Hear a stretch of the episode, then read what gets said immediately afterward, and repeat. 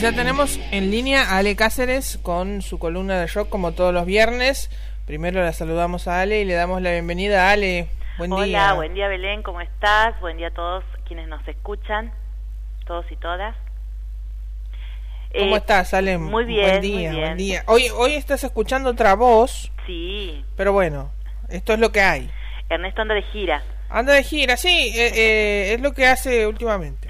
Pero bueno, no, no, no, no lo vamos a, a mandar al frente al aire. No, no, no, no, aparte lo perdonamos. Claro, lo sí, perdonamos. sí. Sí, porque está en un, en un lugar, como le decía, hace un ratito hablamos con él y le decía, está en un lugar privilegiado. ¿no? Claro, en el que quisiéramos estar varios. Exactamente. Así que lo, lo dejamos disfrutar a él de, de ese Y momento. hablando de eso, me, me recomendaron tu libro, ¿vale? Así que me voy a disponer a buscarlo. Ah, bueno, lo consigues en Edunce, Bien, avisamos para, perfecto. Para quienes este, lo quieran leer. Claro. Rock del Estero de Edunce, lo consiguen aquí en la, en la sede central, en el, en el, en el, en el punto de, de venta de Edunce. Bueno, Y bueno, hablando del libro, hoy también vamos a hablar aquí en este espacio de rock santiagueño. sí. Y vamos a hablar de una de nuestras bandas más emblemáticas, porque es una de las bandas que tiene mayor trayectoria en Santiago del Estero. El año que viene van a cumplir 30 años de historia.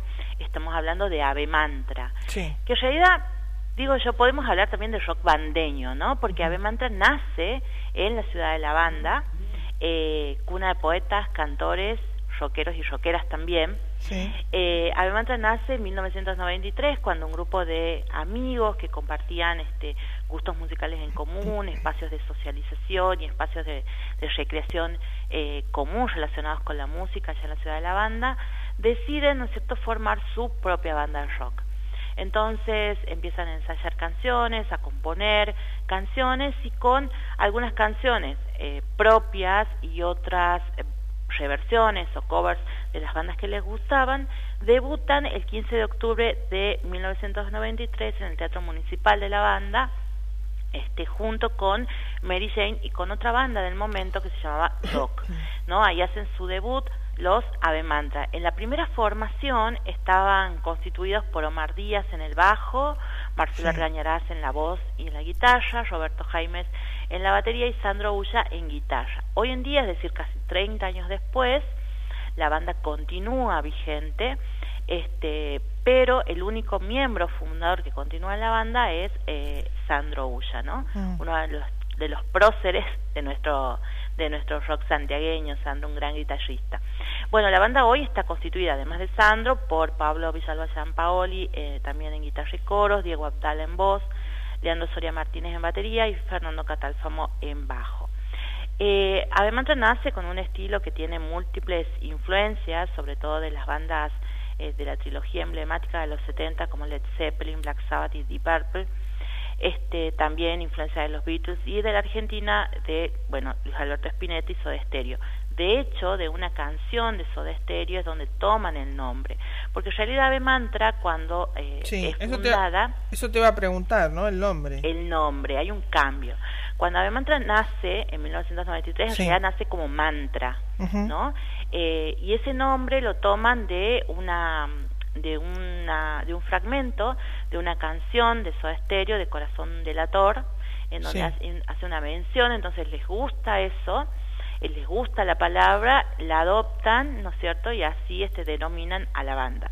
Pero en el 2010 por cuestiones de registro legal deben cambiar, ¿no es cierto?, ese nombre. Entonces deciden, se deciden por Ave Mantra, que es, eh, digamos, es similar, es una palabra que encierra a la anterior, y Mantra hace, eh, una, hace referencia a un saludo romano, ¿no?, que significa de la B, que significa que estés bien, es un saludo en latín. Es decir, que, digamos, esa palabra va a encerrar, ¿no es cierto?, al nombre eh, original, que como decía, por cuestiones legales muchas veces, este, por quizá por desconocimiento, ¿no?, sobre todo pensamos que son bandas que han sido formadas por eh, chicos muy jóvenes.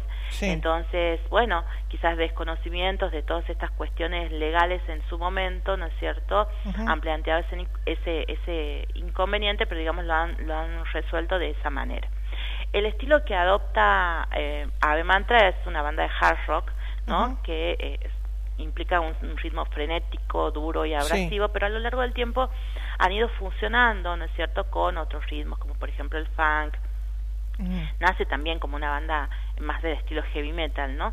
Y las canciones se caracterizan, bueno, justamente por tener sonidos eh, distorsionados, es decir, por guitarras distorsionadas, con muchos matices, y en eh, las temáticas de las canciones hay en algunas canciones, sobre todo las de la primera época, un mensaje eh, con cierto contenido social muy propio y característico, ¿no? De la música de, de la década del 90, del rock de la música, de, perdón, del rock de la década del 90, que tenía esa característica, ¿no? De, de, la denuncia social, de eh, con un lenguaje muy explícito. Bueno, algunas canciones de Avemanta tienen ese estilo, mientras que otras tienen un tinte un tanto más personal, ¿no? Pero canciones que obviamente es, el, eh, por donde se transmite, ¿no es cierto?, el mensaje eh, este musical, también ellos consideran que hay otros medios, ¿no es cierto?, en el cual se transmite el mensaje de la banda. Por ejemplo, la participación festivales, ¿no? Como por ejemplo el Festival de Rock por la Memoria. Además, siempre eh, durante mucho tiempo ha estado participando de esos eventos y eso también marca con no como una posición tema no es cierto que está dentro de la agenda social. Sí. Como por ejemplo, hay una anécdota que ellos lo cuentan en su participación en Cosquín Rock, han parado en Cosquín en el año 2004, y en la conferencia de prensa hicieron referencia a lo que estaba sucediendo en ese momento en Santiago del Estero, que se había cumplido un año del famoso crimen de la dársena, ¿no? Que seguramente todos recuerdan, y se hacían, bueno, las marchas, pidiendo justicia, entonces en la conferencia de prensa hicieron una referencia a lo que estaba sucediendo en Santiago en ese momento, ¿no? Mm. Es decir, que también, digamos, eh, la banda se, se transforma como una herramienta, ¿no?, de comunicación de lo que sucede en la realidad local. Una especie de compromiso social, ¿no? Claro, claro, que se manifiesta en las mm. canciones, como digo, eh, o sea, es el medio natural, ¿no? De, de, los músicos y músicas, de, los artistas de la música, pero también, ¿no es cierto?, por este tipo de manifestaciones o de festivales. Esto es algo que le, da una identidad muy particular, este, Ale, sobre todo en, en una provincia como Santiago del Estero, ¿no? Sí, claro, claro. Mm. Y además es propio rock, ¿no? Esto. Sí, claro. Es decir, Eh, el rock cuando nace, nace así, como una ruptura contra, contracultural, con un con un mensaje de disidencia, ¿no? este, entonces eso, digamos, es, es, como propio, está en la naturaleza misma del rock. Y bueno, sobre todo las bandas que nacen en la década del 90, eh, hago esta referencia porque habíamos hablado en, semanas anteriores de esto. Eh, ahí, ahí es donde como que hay una, una revalorización, ¿no? De algún modo de esa característica del rock, porque el rock durante, eh, a lo largo de su historia, eh, ha ido tomando distintas características de acuerdo al contexto, eh, ¿no es cierto? El contexto social, político, económico. entonces, por ejemplo, en los 80 era el rock divertido, mm. este, y en los 90 vuelve ese rock comprometido que había nacido así a fines de los 60 y en los 70, ¿no? Sí. Bueno, va asumiendo esas características. Bueno, y en relación con esto de las canciones y de los mensajes, eh, las canciones se condensan en discos, ¿no? Eh, tiene tres discos en su haber. El primero eh, lo grabaron en 1997. Es un disco que no se grabó con características profesionales, sino al contrario, es un disco de edición casera que había sido realizado, bueno, con los medios que tenían eh, a su alcance en aquel momento, con una consola prestada, con una grabadora de cuatro canales. Sin embargo, a pesar de haber sido grabado, ¿no es cierto?, de esta forma, sí. fue valorado por la revista Madhouse, que es una revista de, heavy metal que aún hoy día todavía existe. La revista Madhouse le dio una puntuación muy buena a ese disco, ¿no? 7 puntos sobre 10. Eh, entonces eso también fue un logro, ¿no? Mm. Eh, y eso también es como una característica eh, de, de, nuestro rock, porque eh, hay como un, eh, un uso de la creatividad, ¿no? Y del ingenio para este superar los obstáculos tecnológicos de acceso a la información, de acceso a los instrumentos, porque el rock exige ¿no es cierto? ciertos eh, instrumentos que, que, o sea, para su ejecución que, que no son este, económicos, bueno, sobre todo eh, años anteriores, ¿no? Hoy quizás, bueno, está un, poco, es más accesible, lo mismo el, el, acceso a la tecnología, pero en aquellos años, estamos hablando de fines de la década del 90, este, era todo un poquito más complicado, un poco mm. más complicado. En el 2010 sacan el segundo disco, este sí ya grabado de manera profesional, es un disco doble que encierra 20 canciones y eh, el año pasado, en plena pandemia, eh, lanzan el tercer disco, ¿no? Sí. Que se llama A cualquier precio. Este es eh, bueno el último el último trabajo de, de Ave Mantra lo encuentran en las plataformas digitales, en plataformas como como YouTube, Spotify y demás, ya lo, tienen subido ahí. Y fíjate que hablando de discos, eh, bueno, el, el, acceso, esto que te decía recién, ¿no? El acceso al producto artístico musical este, del rock siempre tuvo barreras, ¿no? Eh, en, el tema de la grabación de los discos que no es algo sencillo, ¿no? La difusión en los medios de comunicación, eso también eh, es muy importante porque a las bandas eh, locales eh, no se les da demasiada difusión en los medios de comunicación, entonces eso hace que la llegada y que el, el, público los pueda conocer sea todavía un poco más complicado, ¿no? Más difícil y también, bueno, la participación en distintos eventos al margen de la pandemia, ¿no? Que, que bueno, obviamente ha restringido este tipo de, de, de espectáculos, pero también en Santiago del Estero el circuito del rock es como demasiado, es como muy, muy, muy pequeño, muy reducido, no no hay una regularidad de eventos entonces mm. eso también plantea cier ciertos obstáculos será Ale será porque es una provincia que tiene por ahí otros una predominancia de otros de otros géneros musicales sí tiene que ver con eso también mm. tiene que ver con eso con que el el rock no es eh, un género masivo, ¿no? Uh -huh. En cuanto a la convocatoria de gente. Sí. Pero también eso tiene que ver con, con, o sea, es como una especie de círculo vicioso, ¿no? Uh -huh. O sea, tiene que ver también con esa poca difusión, con la poca participación en eventos públicos. Sí. Eh, pensemos en los eventos públicos que se realizan saquemos a la pandemia del medio, ¿no? Pero eh, sí. que se realizan este, y que son masivos, de gran convocatoria, bueno, las bandas de rock no están ahí. Mm. O sea, estoy hablando de las bandas de rock que tienen su propio repertorio, ¿no? Sus propias claro. canciones. Sí. Bandas de cover sí, seguramente hay, pero bandas que tienen sus propias canciones eh, no las encontramos. Mm. Eh, y forman parte de la diversidad de nuestra identidad también, uh -huh. ¿no? Porque hablan de nosotros. Sí, claro. Entonces, bueno, eso también tiene que ver con, con, con esa poca masividad, digamos, ¿no? Del género.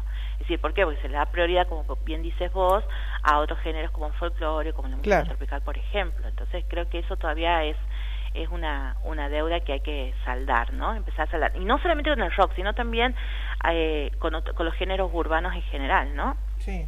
Este, que tienen poco espacio en ese sentido. Y bueno, fíjate que con eh, en relación con esto eh, tiene que ver la canción que elegí para cerrar el espacio de hoy, sí. que es justamente del último disco de Ave Mantra y que se llama Cualquier Precio y que plantea, ¿no? Esa eh, esa idea de resistencia frente a los obstáculos y de salir adelante a cualquier precio. Bueno, entonces eh, ya eh, vamos a escuchar.